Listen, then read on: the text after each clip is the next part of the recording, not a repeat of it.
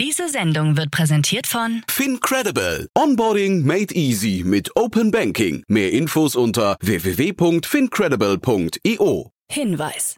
Startup Insider übernimmt keinerlei Haftung für die Richtigkeit börsenrelevanter und unternehmensbezogener Daten.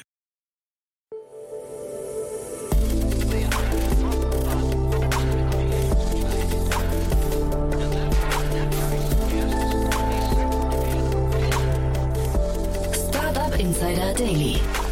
Morgen Update. Einen wunderschönen guten Morgen und herzlich willkommen zu Startup Insider Daily. Mein Name ist Jan Thomas. Heute ist Freitag, der 22. April. Ja, und das sind heute unsere Themen. Chemieunfall in Teslas Gigafactory in Berlin. Das Wagniskapital in Europa ist im letzten Jahr um 16% gestiegen. Coinbase startet seine NFT-Plattform. Apple startet seinen Nacktfotoscanner. Und Elon Musk sieht Optimus wertvoller als das Autogeschäft. Heute bei uns zu Gast im Rahmen der Reihe Investments und Exits ist mal wieder Daniel Wild von Mountain Alliance und wir haben über zwei richtig coole Themen gesprochen eine Riesenfinanzierungsrunde und einen Spec mit einem kleinen Fragezeichen dran. Kommt sofort nach den Nachrichten mit Anna Dressel. Aber wie immer der kurze Hinweis auf die weiteren Folgen heute. Um 13 Uhr geht's hier weiter mit Markus Gillis, dem Co-Founder und CEO von Klima. Und ihr wisst ja, heute ist Earth Day und passend dazu sprechen wir mit Markus über die gerade verkündete Finanzierungsrunde in Klima in Höhe von 10 Millionen Euro. Es geht natürlich um das Thema CO2-Kompensation und die Runde hat's wirklich in sich. Tolle Angels mit an Bord, tolle VCs mit an Bord. Also ein sehr cooles. Gespräch, war auch relativ ausführlich. Da kann man aber auch, glaube ich, sehr viel lernen. Und vor allem, wir haben, wie gesagt, über das Klima gesprochen. Das geht uns alle an. Also nicht verpassen. Die Folge kommt nachher um 13 Uhr. Und um 16 Uhr sprechen wir mal wieder über das Thema Fulfillment Services. Da habe ich gesprochen mit Nils Aschmann. Er ist der Co-Founder und CEO von Warehousing One. Das Unternehmen hat witzigerweise gerade auch 10 Millionen Euro eingesammelt. Das heißt, Klima und Fulfillment stehen auf der gleichen Ebene, zumindest heute. Und ja, auch da imposante Investoren mit an Bord. Ein cooles Gespräch, kommt nachher um 16 Uhr. Solltet ihr auch auf jeden Fall reinschalten. So, jetzt kommen noch kurz die Verbraucherhinweise, dann wie angekündigt eine Adresse mit den Nachrichten und dann wie angekündigt Daniel Wild von Mountain Alliance mit zwei richtig coolen Themen.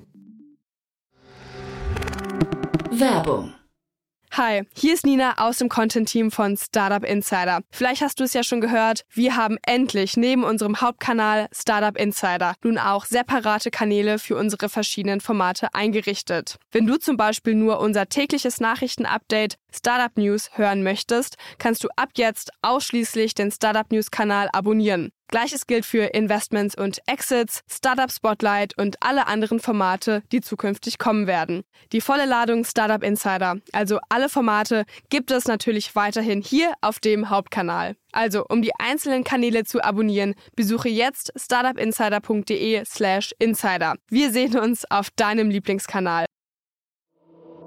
Startup Insider Daily. Nachrichten.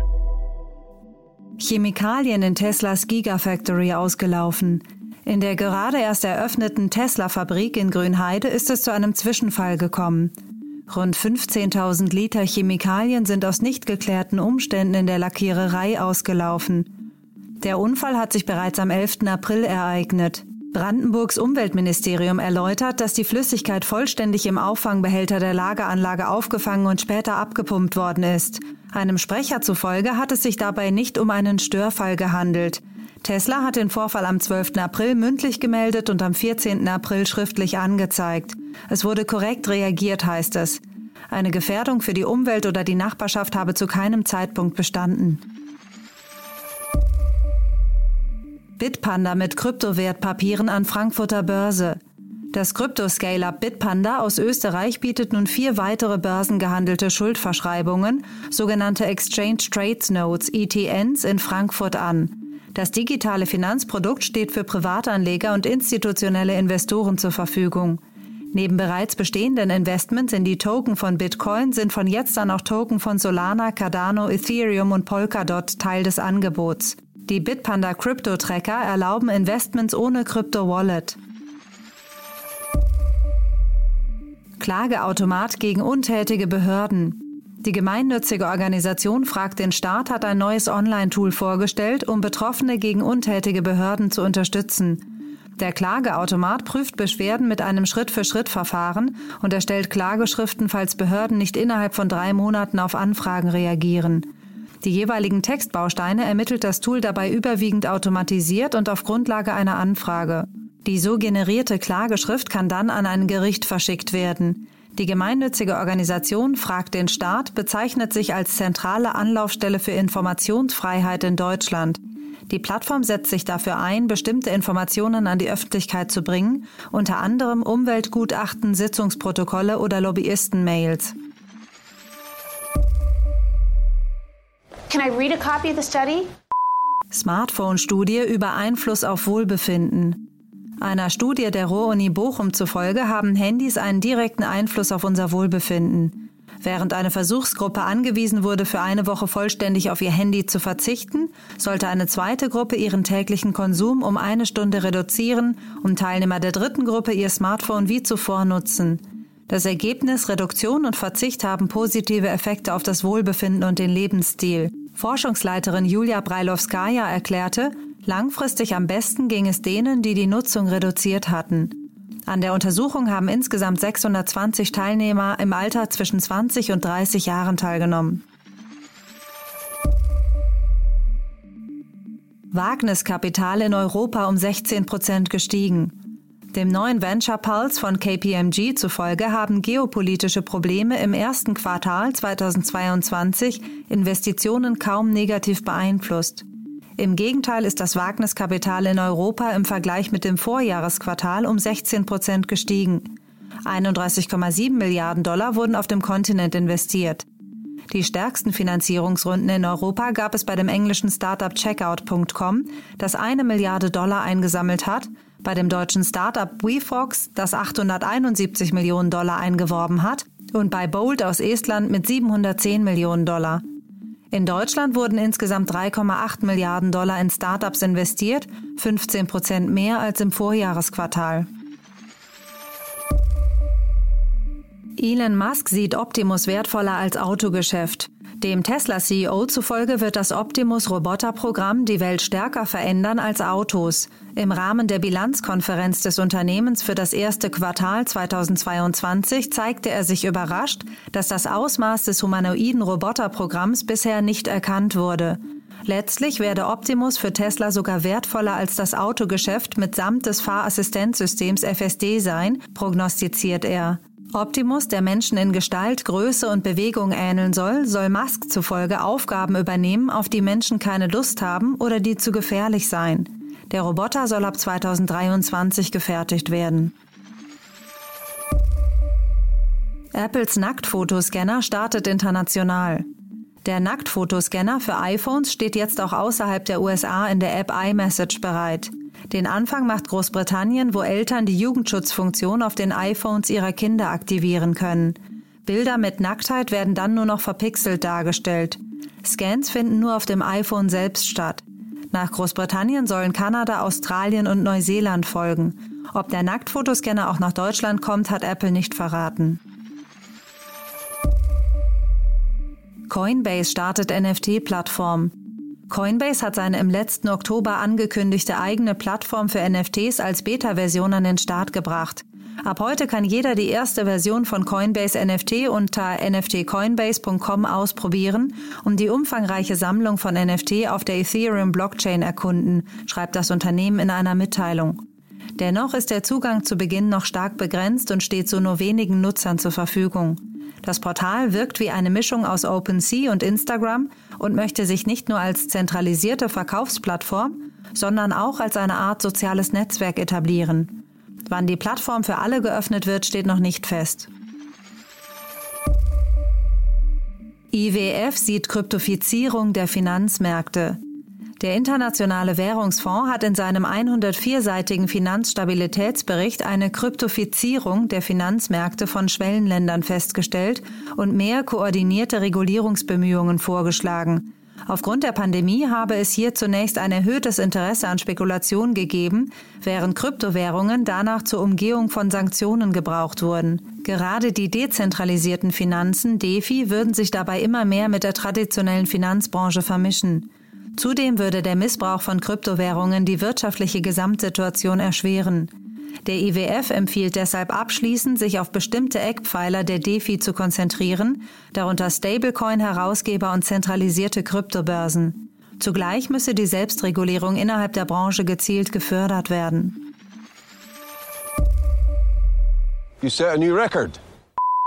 Weltrekord bei quantenverschlüsselter Nachricht. Da bei der Verschlüsselung von Nachrichten auch der Faktor Zeit eine Rolle spielt, sehen Experten in der sogenannten Quantenverschlüsselung eine Möglichkeit, Nachrichten gegen Hacker abzusichern. Chinesischen Forschern ist es gelungen, eine quantenverschlüsselte Nachricht über eine Strecke von 100 Kilometern zu verschicken, was einen neuen Weltrekord bedeutet. Vor zwei Jahren lag der Rekord noch bei einer Distanz von 18,5 Kilometern. An der Geschwindigkeit müssen die Forscher aber noch arbeiten, denn diese beträgt derzeit nur 0,54 Bits pro Sekunde. Bei kürzeren Strecken sind immerhin schon 22,4 Kilobit pro Sekunde möglich. Startup Insider Daily. Kurznachrichten. Bei einer Crowd-Investing-Runde hat das Fintech Quanto in wenigen Stunden 5 Millionen Euro einsammeln können. Schon nach 6,5 Stunden wurde das Limit erreicht, wie das französische Banken-Startup mitteilt. Elon Musks The Boring Company hat bei einer Finanzierungsrunde 675 Millionen Dollar eingesammelt. Die Bewertung des Tunnelbohrunternehmens liegt dadurch nun bei 5,7 Milliarden Dollar. Bei einem privaten Tokenverkauf hat das neu aufgelegte LimeWire 10,4 Millionen Dollar eingenommen. Das aus der Peer-to-Peer-Download-Ära bekannte LimeWire ist in Wien, London und Berlin ansässig und versteht sich als Musik-NFT-Marktplatz. Die Ferienplattform Airbnb hat eine Liste der internationalen Ziele für Langzeitaufenthalte deutscher Reisender veröffentlicht. Demnach eignen sich Seoul und Barcelona am besten für sogenannte Workations. Außerdem unter den Top 5 Paris, Kapstadt und Wien. Und das waren die Startup Insider Daily News von Freitag, dem 22. April 2022. Startup Insider Daily. Investments und Exits. Cool, ja, dann freue ich mich wie immer. Daniel Wildes hier von Mountain Alliance. Hallo Daniel. Hi Jan, ich freue mich auch dabei zu sein. ja, ich freue mich auch. Und ich bin, also du hast ja geile Themen mitgebracht, Daniel, muss ich sagen. Also da freue ich mich gleich wirklich sehr. Aber vielleicht bevor wir einsteigen, äh, nochmal kurz ein paar Sätze zu euch, oder? Ja, klar, gerne. Also ähm, ich bin der, heute der stellvertretende Aufsichtsratsvorsitzende der börsennotierten Mountain Alliance. Die habe ich äh, vor über zehn Jahren angefangen aufzubauen, hieß früher auch mal E-Commerce Alliance. Wir sind eine börsennotierte Venture Holding. Wir sind beteiligt an 27 schnell wachsenden Tech-Firmen aus Deutschland. Da sind dabei Firmen wie Lingoda, da sind dabei Firmen wie Exasol vor zwei Jahren die Börse gebracht und so weiter. Und de facto kann man über uns, indem man sich die Aktie kauft, äh, A12 UK0 für die WKN-Fans, kann man quasi daran teilhaben. Aber vor allen Dingen sind wir halt ein anderes Modell des Venture-Geschäftes. Und ähm, inzwischen bin ich dort nicht mehr operativ im Management, sondern, sondern Aufsichtsrat, mache nach wie vor, ähm, unterstütze die Firma natürlich aktiv, auch Investor Relations seitig und bin jetzt gerade dabei, wieder ein, zwei andere Sachen aufzubauen. Mhm. Und du hast mir mal gesagt, oder hast du ja auch im Podcast schon erzählt, man darf sich bei euch melden, zum Beispiel, wenn man Portfolien loswerden möchte, ne? Genau, darüber wachsen wir und da haben wir am meisten Interesse dran. Das heißt, wir wachsen darüber, dass wir Bestandsportfolien kaufen. Gerade jetzt wird es den einen oder anderen Investor geben, der sagt, boah, Krieg, Inflation, digital, Tech äh, das heißt, die Tech-Firmen sind im Wert runtergekommen. Und dann haben Leute ein Portfolio und denken sich, das dauert jetzt noch zehn Jahre. Sowas kaufen wir gerne. Wir sind ein Evergreen als Mountain Alliance, das heißt, unsere Firma ist nicht wie ein Fonds, der nach acht Jahren die Firmen oder nach zehn Jahren oder zwölf Jahren das Portfolio abverkaufen muss, sondern uns gibt es immer. Das ist der Vorteil der Börsennotierung. Und man nennt das Evergreen. Ja? Und insofern sind wir auch in der Lage, auf Themen lang zu warten. Und wir sind auch gerne bereit, Portfolien zu kaufen, wo wir glauben, dass die erst in zehn Jahren äh, spannend werden. Aber eigentlich suchen wir Firmen, die im Schnitt so fünf, sechs Jahre alt sind, also Portfolio-Durchschnittsalter, weil das führt dann zu Exits. Und wir sind in der Lage, so jedes Jahr ein, zwei schöne Exits zu liefern. Und das soll auch so bleiben. Cool. Und zum Thema Börse und lang warten kommen wir, glaube ich, bei unserem zweiten Thema gleich. Ne? Das ist quasi die, die, die genau. Brücke dahin, schon mal die verlängerte Brücke. Das erste Thema ist das Gegenteil, da geht es schnell und noch nicht an der Börse, glaube ich, ne? Richtig, ja. genau. Schnell, mhm. nicht an der Börse und vor allen Dingen mal wieder, die haben wir auch schon mehrfach darüber gesprochen, man braucht heute die Börse nur noch mm, in bestimmten Fällen, beziehungsweise wenn Firmen richtig erfolgreich sind, kriegen sie so viel privates Geld, dass Börse irrelevant ist. Also das Unternehmen, von dem wir jetzt sprechen, heißt Shine. S-H-E-I-N, chinesisches Unternehmen, kennt aber jeder, weil sie in 200 Ländern weltweit verkaufen und letztes Jahr die häufigste äh, heruntergeladene Shopping-App in den USA noch vor Amazon sind. Was machen die? Das ist ein chinesischer Online-Händler für Mode und Sportartikel. Aber jetzt kommt der Hammer, und darum sprechen wir drüber. Die sind jetzt gerade zum, ich glaube, man müsste das Centacorn nennen, geworden. Also es gibt die Unicorns, über die sprechen wir gerne. Seit neuestem gibt es die Dekacorns, mit 10 Milliarden aufwärts. Ich glaube, bei 50 reden sie schon von Penta, aber also 100 Milliarden gibt es jetzt nicht so viele Firmen, die privat gehalten 100 Milliarden Dollar wert sind und die sind es gerade geworden. Mm, total irre, ne? Also das ist so die Liga von, ich glaube, so Stripe und SpaceX, das sind so, glaube ich, die wertvollsten privat gehaltenen äh, Startups und wahrscheinlich haben sie sie jetzt vielleicht sogar überholt, ne? Und sind auf, auf äh, nee, stimmt, wahrscheinlich TikTok noch, ne? Die habe ich jetzt vergessen.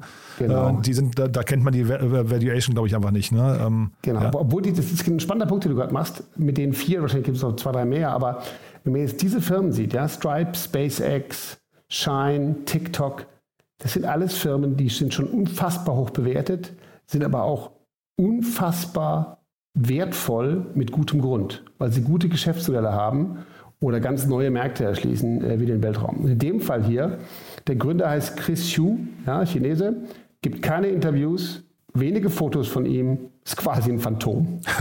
so, in, in, Guangzhou, in Guangzhou in China gegründet und zwar gestartet mit dem Online-Verkauf von Brautkleidern. Ja? Also hätte ich da als Seed-Investor investiert, never ever. Ich hätte gesagt, Brautkleider, kleiner Markt. Und was der macht, der macht Fast Fashion, aber on Steroids. Das, äh, Fast Fashion kennt man, das kennt man von H&M und Zara. Ne, Im Gegensatz zu den klassischen Modemarken bringen die viel schneller Kollektionen raus, immer wieder neue und so weiter. Aber jetzt kommt der Punkt, wie fast hier ähm, Shine ist. Shine macht jeden Tag 5.000 bis 10.000 neue Produkte. okay. Ja, also ich lache jetzt da, ich finde sowas natürlich irgendwie auch absurd und äh, wir können ja gleich mal über das Thema Nachhaltigkeit nochmal sprechen. Okay, ne? genau. ich wollte gerade sagen, also über das Thema Nachhaltigkeit so reden wir jetzt mal gerade nicht. Jetzt reden, mhm, da genau. müssen wir ja, darauf ja, zurückkommen, nee, weil es ein super wichtiger Punkt ist und das an der Frage, warum und wer man da eigentlich investieren will. Aber, aber mal grundsätzlich, wenn du jetzt mal einfach die, die Kraft dieses Modells und die Stärke und der extreme Grad, zu dem ein erfolgreiches Modell hier getrieben wurde. Also die machen diese ganzen Produkte in kleinen Mengen. Ne? Diese 5.000 bis 10.000, die werden nicht massenproduziert. Die werden in kleinen Mengen auf die Plattform getan. Und dann gucken die, was verkauft, mit Sicherheit komplett algorithmisch. Und dann, bei ganz wenigen davon, geht es in Massenproduktion. Haben nur 1000 Mitarbeiter.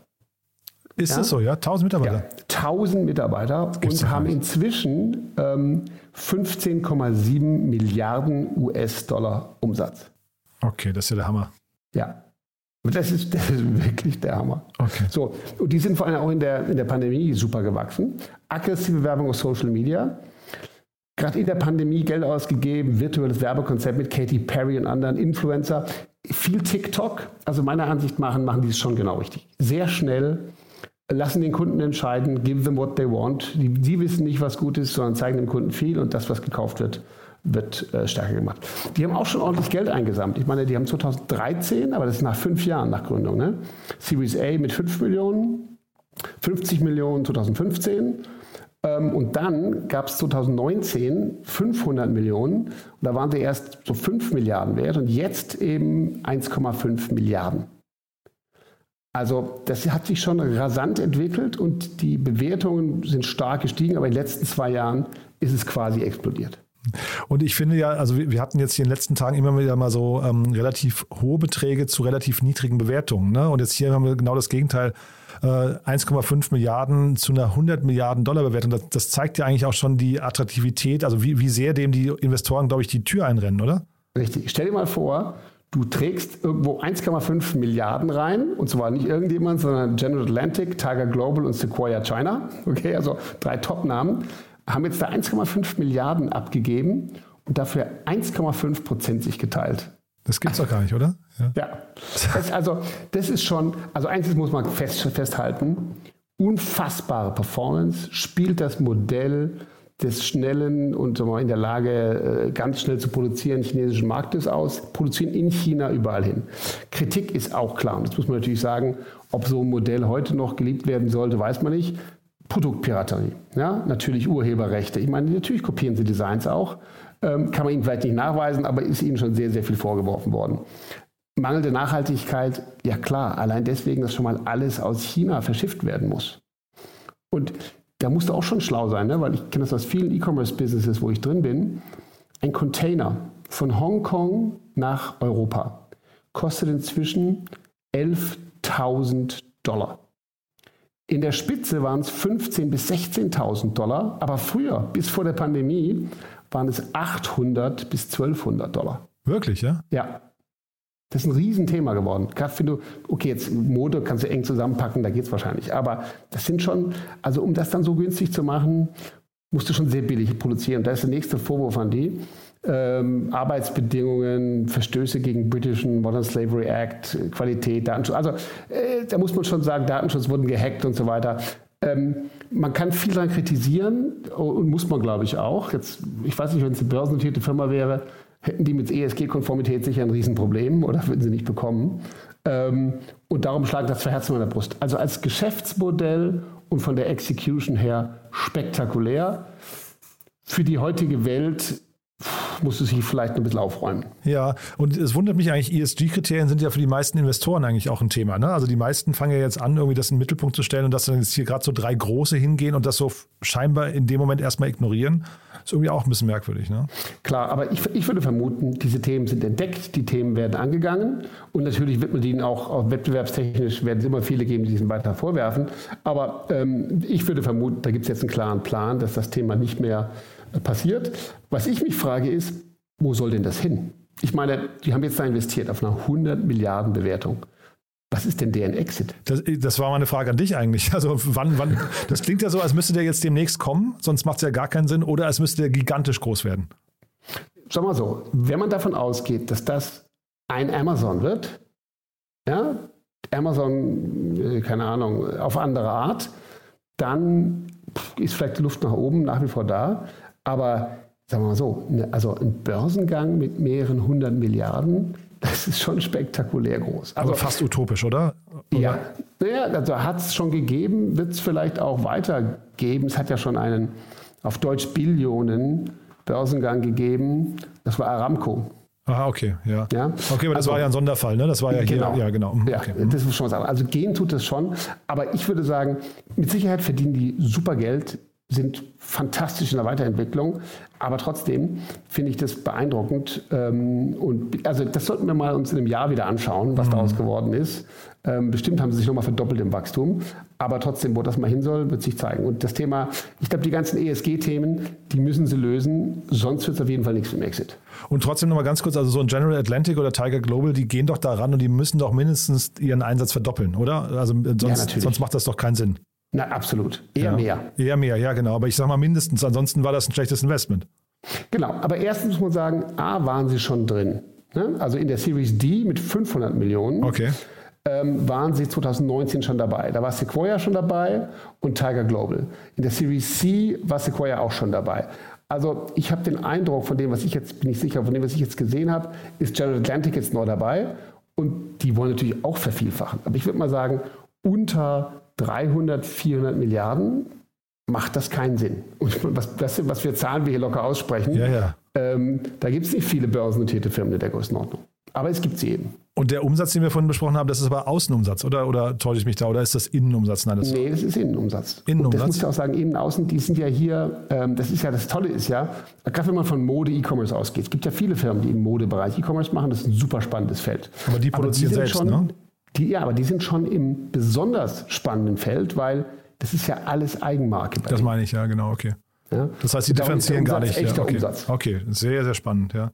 Okay, behalten wir im Blick, Daniel, das ne-, nehmen wir uns auf Wiedervorlage, finde ich wirklich, äh, die sind es wert, würde ich sagen. Ne? Ja, sehe ich auch so, ist super spannend und äh, also beeindruckende Leistungen, echte Hausaufgaben zu machen, aber ich glaube, das wissen sie selbst und deren Investoren auch. Und wir schauen uns das ein Jahr wieder an. Ja, ich habe vorhin gesagt, ne, jetzt kommen wir zu dem etwas langsameren, gemütlicheren Thema und der Börse. Ne? Genau, jetzt kommen wir zu dem Thema, was ich persönlich total mag, weil manche, die mich kennen, wissen, ich habe viele französische Freunde, ich habe auch ein paar Beteiligungen in Frankreich privat. Ähm, äh, Frankreich liegt mir am Herzen und es gibt ein französisches Spotify, das heißt Deezer. Das kennt vielleicht in Deutschland keiner. Deezer schreibt sich D-E-E-Z-E-R. Ähm, das machen wir aber jetzt nicht, weil ich gern französische Musik höre, sondern weil äh, das jetzt an die Börse geht. Und zwar per SPAC. Und das ist ein Thema, was wir auch schon ein paar Mal besprochen haben, aber nochmal für kurz zur Erinnerung. SPAC, Special Purpose Acquisition Company, das sind Firmen, die an die Börse gebracht werden, ohne Geschäftsmodell, um andere Firmen zu kaufen. Es gibt in den USA aktuell 400 plus Firmen, die als SPAC an die Börse sind und die noch darauf warten, eine andere Firma zu kaufen. Wenn die es innerhalb von zwei Jahren nicht schaffen, werden die abgewickelt und Initiatoren haben Echtgeld verloren. Das bedeutet, der, der Lack vom SPAC-Thema ist schon deutlich ab. Ja, das ist seit Anfang des Jahres, ähm, also neue SPAC gibt es sowieso nicht mehr, einige wurden abgewickelt und, nicht, und einige SPAC, sogenannte SPAC-Merger, wo die sich dann mit ihrem Target ähm, zusammenschließen und dann das neue Unternehmen quasi das übernommene ist, was dann börsennotiert ist. Ähm, da haben auch viele, sehr, sehr, sehr viele, sind heute unter ihrem Einstiegskurs. So, jetzt geht es um einen europäischen, genau genommen einen französischen SPAC, nämlich der SPAC ist an der Euronext notiert. Der wurde an die Börse gebracht von Prominenten aus dem Bank- und Medienwesen in Frankreich. Also der französische Milliardär, den kennt man, François-Henri Pinault, äh, man kennt Kering, den Luxusgüterkonzern. Das ist der Gründer. Dann äh, Mathieu Pigas, das ist der Geschäftsmann und Miteigentümer von Le Monde. Und dann die deutsche Iris Knoblauch, die war früher die Managerin von Warner Media. Ach ja, okay. Filmfestspiele Cannes und so weiter. Okay. Die hat ihn initiiert. So, also diese Zweckgesellschaft heißt I2PO, ja, also diese börsennotierte Company, die bisher nichts macht, Aha. die wurde mit dem Zweck an die Börse gebracht, die Euronext in Paris, eine Firma zu finden, die dann durch Übernahme oder Merger selbst börsennotiert ist. Und das machen die jetzt mit dieser. Und darum habe ich das hier mitgebracht, weil das Spannende ist, jetzt geht also dieser durch die Hintertür an die Börse. Was man wissen muss ist, sie haben es schon mal versucht, 2015. Da haben sie den Börsengang abgesagt aufgrund vom schwierigen Marktumfeld weil damals Pandora, du erinnerst dich an Pandora, Absolut, so ein Online-Radio-Musikthema, ja. super schlechte Zahlen gemeldet hat. Jetzt haben sie gerade Pech, weil du hast die Netflix-Zahlen gesehen, ne? ja, stimmt. Eigentlich furchtbares Timing, ne? Ja. ja, genau, schlechtes Timing. Ich glaube ehrlich gesagt, dass die das schaffen werden, weil das wird quasi eine, eine französische, wie man sie hier gesehen hat, äh, Operation. Die, Im Juli soll der stattfinden. Ähm, ich glaube, das wird funktionieren. Ich bin bereit zu wetten und äh, irgendwann im Juli, August gucken wir rein und besprechen den Börsengang. Was ist dieser? Ein Musikstreaming-Dienst 2007 in Paris gegründet, genau wie Spotify. Spotify wurde übrigens zum selben Zeitpunkt gegründet. Sind beide gleich alt. Nur diese ist deutlich weniger weit entwickelt als Spotify. Die sind der Marktführer in Frankreich mit 29 Prozent und in Brasilien sind sie auch ganz gut mit 18. Aber insgesamt weltweit Streaming 2%. Das heißt, so, da fehlt was. Ja. Also obwohl die ja gleichzeitig gestartet sind, ich habe mal geguckt, ne, so vom Umsatz her so weit hinter Spotify. Also ich weiß nicht, Absolut. ob, du die, ob, ob man die Gründe jetzt eruieren kann, aber ich finde das, das ist wirklich schon, also fast eine schlechte Managementleistung. Ja, sagen wir so. Ein bisschen ist es ja auch, es ist nicht wirklich ein Winner-Takes-All-Geschäft. Aber zum Beispiel, ich war mal bei Simfy, an Simfy beteiligt, kennst Aha. du vielleicht noch. Ja, ja. Ne? Köln. Simfy, ja. auch coole Jungs, Köln, äh, haben die gut gemacht, aber irgendwann haben wir es verkauft. Ich glaube, wir haben irgendwie Geld gedreht, weil man kam nicht mit. Und die Schwierigkeit, habe ich damit mitbekommen, die Schwierigkeit der Verhandlung mit den Majors, mit den großen Rechteinhabern, das ist schwierig. Und hier muss man eben auch sagen, das Geschäftsmodell von dieser ist halt jetzt gerade im Vergleich zum vorigen Schein es ist echt anstrengend. Die sind natürlich nicht profitabel. Ja? Verlust 2021 waren 120 Millionen Umsatz bei 400, äh, sorry, 120 Millionen Verlust bei 400 Millionen Euro Umsatz. Mhm. Ist schon hart. Ist schon Zwei hart. Drittel der Gesamteinnahmen werden an die Rechteinhaber der Musik ausgezahlt. Wenn du dann noch überlegst, dass sie noch ein bisschen Marketing machen müssen, ihre Mitarbeiter bezahlen und vielleicht noch ein bisschen selber Inhalt produzieren, dann wird es echt dünn. Und leider ist das auch so. Also die mussten natürlich jetzt im, im Vorlauf auf IPO, mussten natürlich ihre Zahlen offenlegen. Und da sieht man halt wirklich, wie es da ausschaut. Also, die haben in 2019 381 Millionen Umsatz gemacht. Okay. In 2020 379 Millionen. Das ja, ist leicht runter. Ja? Und in 2021 400 Millionen. Das ist eine Steigerung, aber das sind nicht die Wachstumsraten, äh, die wir so normalerweise uns wünschen in der Branche. Und unterm Strich ist halt der Verlust von 82 Millionen Verlust in 19 auf 95 in 20 auf 121 äh, Millionen oder 120 Millionen grob gerechnet in 21 gestiegen. Insofern ist es schon, das Geschäftsmodell an sich ist nicht wirklich toll, weil die ganzen, vielleicht auch zu Recht, aber die Rechteinhaber verdienen halt am meisten dran. Ja, ja und ich glaube, also das ist ein Punkt, den ich auch, weil du ja das Simfy angesprochen hast, den ich nicht ganz verstehen kann, weil ich glaube, dass eigentlich die großen Majors ja ein riesen Interesse daran haben müssten, dass der Markt nicht irgendwie nur aus Amazon, äh, Apple und, und äh, Spotify besteht, sondern dass die eigentlich noch zwei, drei, vier Alternativen da gerne am Tisch hätten, um so auch ein bisschen so, das ist ja hinter ein Kräftemessen der, der beiden Kontinentalplatten, wenn du so möchtest. Ne? Äh, genau. Ja, Distribution und, und Rechteinhaber. Ne? Richtig, da hast du genau recht. Aber das war auch damals mein Grund, in Simfy zu investieren, obwohl es auf Spotify schon gab. Aber heute musst du natürlich sagen, du hast es ja schon genannt, Amazon Music, super stark. Apple Music, super stark. Spotify, wahrscheinlich der Marktführer. Und YouTube gibt es noch. YouTube noch, ja, genau. Ja. Mhm. Und ich glaube, die vier da denken sich wahrscheinlich die Majors, okay, also wir müssen jetzt keinen anderen so richtig hochpäppeln. Nee, jetzt, jetzt heute sowieso nicht mehr. Ich meine, jetzt, äh, als die losgelegt haben, ne, so vor, vor, ich meine, 15 Jahren oder sowas, da hätte es wahrscheinlich Sinn gemacht, irgendwie eine andere Strategie zu fahren. Ich finde die Zahlen wirklich, da, also jetzt bei aller Ehre, dass du die, dass du die, die persönlichen Liebhaber bist von dem Modell, aber ich finde, also oder nicht von dem Modell, von der Plattform, äh, mhm. ich finde die Zahlen wirklich gruselig, ja. Ja, ja, also die, die, die Zahlen zeigen einfach, wie schwer das ist, in dem Bereich Geld zu verdienen. Und, und jetzt kommt ja der Punkt, warum ich vorhin Netflix erwähnt habe. Ne? Wir haben alle gesehen, Netflix ist um 25 Prozent eingebrochen, weil sie das erste Mal geschrumpft sind und nicht gewachsen. So, diese Firma ist jetzt letztes Jahr auch geschrumpft und jetzt dieses Jahr ein bisschen gewachsen. Die wollen, und nochmal, ne, 400 Millionen Umsatz machen sie jetzt. Sie wollen auf eine Milliarde in 2025 und dann wollen sie profitabel sein. Das ist echt ein Ritt. Also in der Vergangenheit ist deren Gross Margin eher geschrumpft und deren Kosten sind gestiegen, wie wir gesehen haben. Und da ist schon richtig viel Geld reingeflossen. Also 2007 äh, 14 Millionen, 2012 70 Millionen und dann nochmal 100 Millionen. 2016 110 Millionen, 2018 160 Millionen. Also da ist richtig viel reingeflossen. Und die letzte Bewertung, die Bewertung des Jahres 2018, war Größenordnung eine Milliarde. Und das ist das, wo wir auch schon darüber gesprochen haben, öfters in letzter Zeit. Private Bewertungen gegen Börsenbewertungen. Ne, jetzt hat man also eine private Firma, die war mit einer Milliarde bewertet 2018. Seitdem haben wir auch gesehen, hat sie sich jetzt nicht radikal weiterentwickelt, was eigentlich schlecht ist. Und auf derselben Bewertung will sie jetzt an die Börse gehen über diesen Spec. Das klingt für mich daher nach so einem äh, öffentlich entsorgten Fire Sale, ganz ehrlich.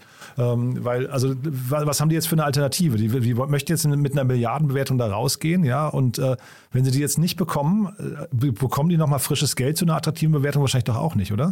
Nee, genau. Also ich glaube, ich glaube, dass hier zwei Sachen zusammenkommen. Erstmal, das ist schon smart gemacht. Wie gesagt, die sind in Frankreich super stark und in Frankreich sind die ein echter Name. So. Dann haben wir doch jetzt gesehen, ein französischer Spec von französischen sozusagen Prominenten aus Banken und Medien, hat jetzt sein Target gefunden, in Klammern auch, die brauchen was. Also ich würde sagen, hier heiraten, hier heiraten zwei Geforderte. Ja. so, ist, ja. so. Und jetzt gucken wir mal, ob das der, also die Frage ist ja, vielleicht wird Minus und Minus irgendwann Plus. Denn ich würde es Ihnen wünschen, weil ich wünsche mir persönlich, dass dieser weiter da ist. Und also ich kann das aus der französischen Sicht vollkommen verstehen. Ne? Das ist ein französischer Player. Die wollen ja immer auch nicht alles amerikanisch haben, wobei Spotify ist ja nun eigentlich ein Skandinavier, die es einfach fantastisch gemacht haben. Ähm, also, ich, erste, meine erste Wette ist, das Ding klappt. Zweitens, ich glaube nicht, dass das eine tolle Börsenstory wird, aber ähm, vielleicht mit dem jetzigen Geld und dann der Notwendigkeit, vielleicht kommen sie da durch. Sie werden auf jeden Fall so ein bisschen dieses französische Champion äh, Karte werden sie gespielt haben und werden sie gut gespielt haben und darum passiert es. Also ich kann mir nicht vorstellen, dass sie jemals profitabel werden. Ja, das wäre so mein, meine Wette dabei. Also ich, ich glaube nicht dran, dass die überhaupt die Milliarde Umsatz erreichen in 2025. Und wenn doch, dann werden die Kosten, die Marketingkosten und so weiter so stark mitsteigen, dass sie dann trotzdem nicht profitabel sind. Ich glaube nicht, dass es, also bei der, bei der Börsenstory bin ich bei dir. Ich würde sagen, wir legen uns das auch mal auf Wiedervorlage dann und gucken uns das nochmal an. Aber ob die überhaupt an die Börse kommen, weil, weißt du, Daniel, wer möchte denn etwas haben, was eigentlich zu so einem Betrag an die Börse geht und da hat sich vorher kein Stratege mal geäußert und hat gesagt, hier irgendwie, ne, Warner ist dabei oder äh, ein Pro7 oder wer auch immer da so an großen Medienkonzernen vielleicht hätte, selbst ein Netflix hätte da zuschlagen können, vielleicht sogar, ja? Ja, ja? genau. Ich glaube, es gibt Aktionäre schon dabei und ich glaube, Warner Music Universal haben sogar ein paar kleine Anteile. Ach so, okay. Und die werden bestimmt auch alle nochmal reinlegen. Aber, das ist eher dein Punkt, ich bin ja bei dir, da bringen Leute jetzt was an die Börse weil das die einzige Lösung ist ja, für sie alle. Genau. Ne? Ja? Und alle sagen so endlich, ja. So, und sagen wir so, in gewisser Hinsicht, und ich finde es ganz, also erstens, ich bin bereit mit dir zu wetten, dass der Börsengang klappt. cool. Ja? ja, und mit denen in Berlin. So. Zweitens, ähm, ich bin bei dir, wir haben jetzt die Zahlen gesehen und das, darum finde ich es ja so spannend. Ein tolles Modell für den Nutzer. Ich nutze es gerne. Und übrigens zum Beispiel, die haben Hi-Fi.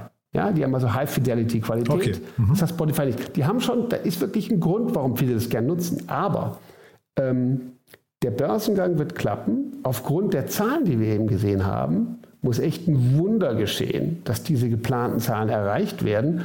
Und was ich so traurig daran finde, in gewisser Hinsicht ist, wir sind jetzt im April 2022. Die Erkenntnis aus den amerikanischen Specs des letzten Jahres ist schon voll da.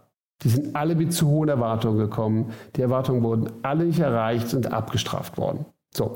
Und jetzt wird sozusagen ein Jahr später, quasi auf europäischer Zeit, das Ding nochmal durchgespielt. So. Trotzdem wird es klappen und ich drücke Ihnen die Daumen. Ich bin nicht bereit, auf die Milliarde in 2025 zu wetten. Nee, so weit muss man nicht in die Zukunft gucken. Nee, der, der genau. Börsengang ist jetzt erstmal spannend, was da passiert. Ja? Ähm, Finde genau. ich, find ich interessant. Ja. Und ich dir, der klappt als, äh, als franco-französische Veranstaltung. okay. und, und, ich drücke Ihnen trotz allem die Daumen, dass Sie uns alle überraschen, mit was Sie dann durchstarten und werde auf jeden Fall weiter gerne Nutzer bleiben. Das war auch nicht, um irgendwas schlecht zu reden, Daniel. Ne? Das ist generell uns, nicht hier unsere Art, sondern es ist einfach nur mal, sich die Zahlen nüchtern anzugucken im Vergleich zu dem quasi äh, davon galoppierten, äh, äh, was ich, Hochgeschwindigkeitspferd hier, äh, Spotify. So muss man es, glaube ich, einfach nüchtern betrachten. Das Absolut. war jetzt nicht, um zu sagen, dieser ist ein schlechtes, äh, nee, schlechtes nee, Unternehmen. Nee, nee, ne? bin ich ja vollkommen bei dir. Und äh, da muss, der, da muss man der Wahrheit ins Auge sehen und die haben wir, glaube ich, hier ziemlich klar aufgezeigt. Und man muss auch sagen, und übrigens, Wachstum, ne? Es gibt ja auch immer dieses, diesen Glauben, dass wenn Firmen nur genug wachsen, plötzlich alles in Ordnung ist. Das glaube ich hier übrigens leider auch nicht.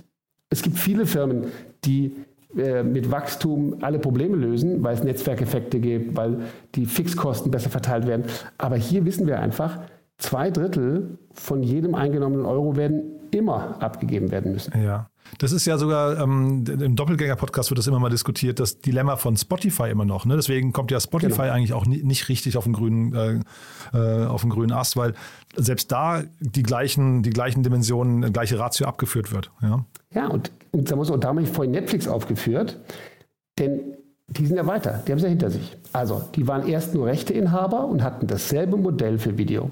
Und dann haben sie angefangen, massiv zu investieren in den eigenen Aufbau von Rechten.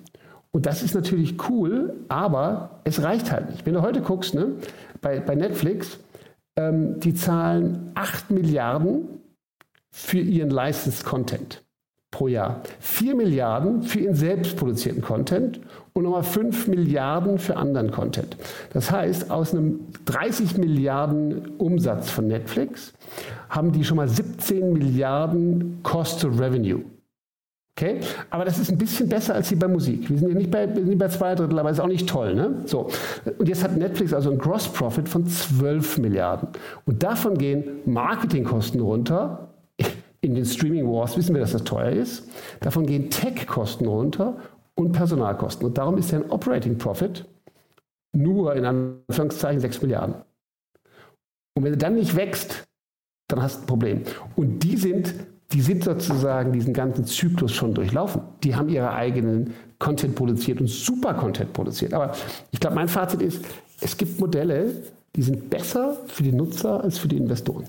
Aber für Netflix, also ich habe jetzt das noch nicht weiter durchdrungen, aber ich finde, Netflix hätte sich dieser mal angucken sollen, äh, überlegen, Netflix Music wäre doch eine richtig coole Story geworden. Also da, da was draus zu machen und zu sagen, sie gehen da mit einer weiteren Wachstumsstory, weil sie fangen ja an mit Netflix Games, das finde ich so ein bisschen fernab vom Streaming, aber ich finde Musik und Hörbücher und, und Podcasts und sowas ist eigentlich ein Supermarkt und vielleicht dann auch sogar mehr wert als eine Milliarde, weißt du? Ja, das sehe ich anders als du. Weil, ja? Ja weil ich glaube, im Musikbereich, wie wir gerade sehen, sind schon zu viele unterwegs. Netflix könnte es mitnehmen, aber wo differenzieren sie sich? Wohingegen das Games-Thema, das ist auch, glaube ich, mal einen eigenen Podcast wert. Ich glaube, dass auf Dauer, also wir wissen erstmal, die Games-Branche ist größer als die Filmbranche. Da gehen sie also in einen größeren Markt rein. Die Musikbranche ist kleiner. Und das super Interessante ist, und das wäre mal ein Podcast-Thema, ich glaube, Games und Filme wachsen zusammen in zwei, drei, vier Jahren gucken wir uns einen Film an und spielen irgendwie auch drin mit. Und wenn diese, also Netflix ist ja deswegen so wahnsinnig, weil die haben zwei komplett erfolgreiche Pivots gemacht. Die waren ein Versandverleiher ähm, und sind dann zum Produzenten geworden im zweiten Pivot. Und wenn sie jetzt den dritten Pivot hinbekommen, dass sie quasi ein, keine Ahnung, äh, interaktiv Film-Game virtuell Anbieter werden, da sehe ich da sehe ich nochmal ein ganz anderes Feld. Okay, krass. Ja, also so habe ich es noch nicht gesehen. Ich dachte jetzt, die Klammer könnte sein Streaming. Ne? Und deswegen hätte man eben mit, mit Audio und, und Film hätte man irgendwie eine gute, eine, eine gute Kollaboration. Aber da kannst du natürlich auch recht haben, ja. By the way, äh, Netflix verdient übrigens immer noch Geld mit DVDs. Ne? Das habe ich neulich mal ja. gelesen. Das ist irgendwie ja, auch ganz witzig, ja. Ne? Toll, also, ne? Äh, noch nicht ganz abgeschüttelt, das, das alte. Äh, Man Modell, fragt ne? sich, wer das ist, ja, aber das ist super. Total Also insofern, die haben es die hinter sich, die haben auch gezeigt, wie es geht. Und trotzdem leiden sie ein bisschen. Jetzt gucken wir mal, was aus dem Börsengang wird und wer den anderen zum Abendessen einlädt. Ja, aber ich freue mich aufs Dinner, Daniel, egal wer zahlt. Sehr Super. gut. Cool. Ich mich auch. Danke, ne? Bis dann. Ciao. Ciao. Werbung. Hi, hier ist Paul, Product Manager bei Startup Insider. Willst du wissen, welche Startups aus Hamburg, Mannheim oder vielleicht auch Bielefeld sich mit künstlicher Intelligenz beschäftigen? Oder wie zum Beispiel das Portfolio von Earlybird oder HV Capital aussieht? Entdecke all das und noch viel mehr auf unserer Plattform, kostenlos und ohne Begrenzungen. Unsere Datenbank umfasst über 20.000 Profile aller relevanten Startups, Investoren und Personen, die darauf warten, von dir entdeckt zu werden. Also, wenn ich dein Interesse geweckt habe, schau einfach mal auf unserer Plattform vorbei unter startupinsider.de/slash insider. Startup Insider Daily, der tägliche Nachrichtenpodcast der deutschen Startup-Szene. So, das war Daniel Wild von Mountain Alliance. Damit sind wir durch für heute Vormittag. Aber nicht vergessen, nachher geht es hier weiter um 13 Uhr mit Markus Gillis, dem Co-Founder und CEO von Klima. Da sprechen wir über den Klimaschutz in der Hosentasche. Also ein sehr cooles Konzept, haben gerade 10 Millionen Euro eingesammelt. Ein tolles Thema, kann ich euch wirklich nur empfehlen, da reinzuhören. Alleine schon, weil heute Earth Day ist. Und dann, wie angekündigt, um 16 Uhr Nils Aschmann, der Co-Founder und CEO von Warehousing One. Auch ein sehr cooles Thema, auch 10 Millionen Euro eingesammelt. Da geht es um das Thema Fulfillment Services für E-Commerce Brands, also unter anderem für Direct-to-Consumer Brands. Das ist ja auch ein Markt, der gerade ziemlich heiß ist und ja, dementsprechend auch ein cooles Gespräch geworden, finde ich. Also ihr seht schon, reinhören lohnt sich.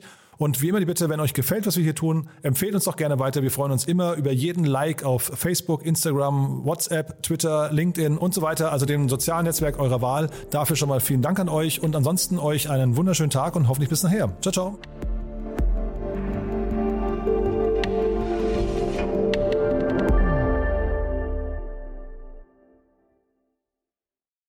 Diese Sendung wurde präsentiert von Fincredible. Onboarding made easy mit Open Banking. Mehr Infos unter www.fincredible.io.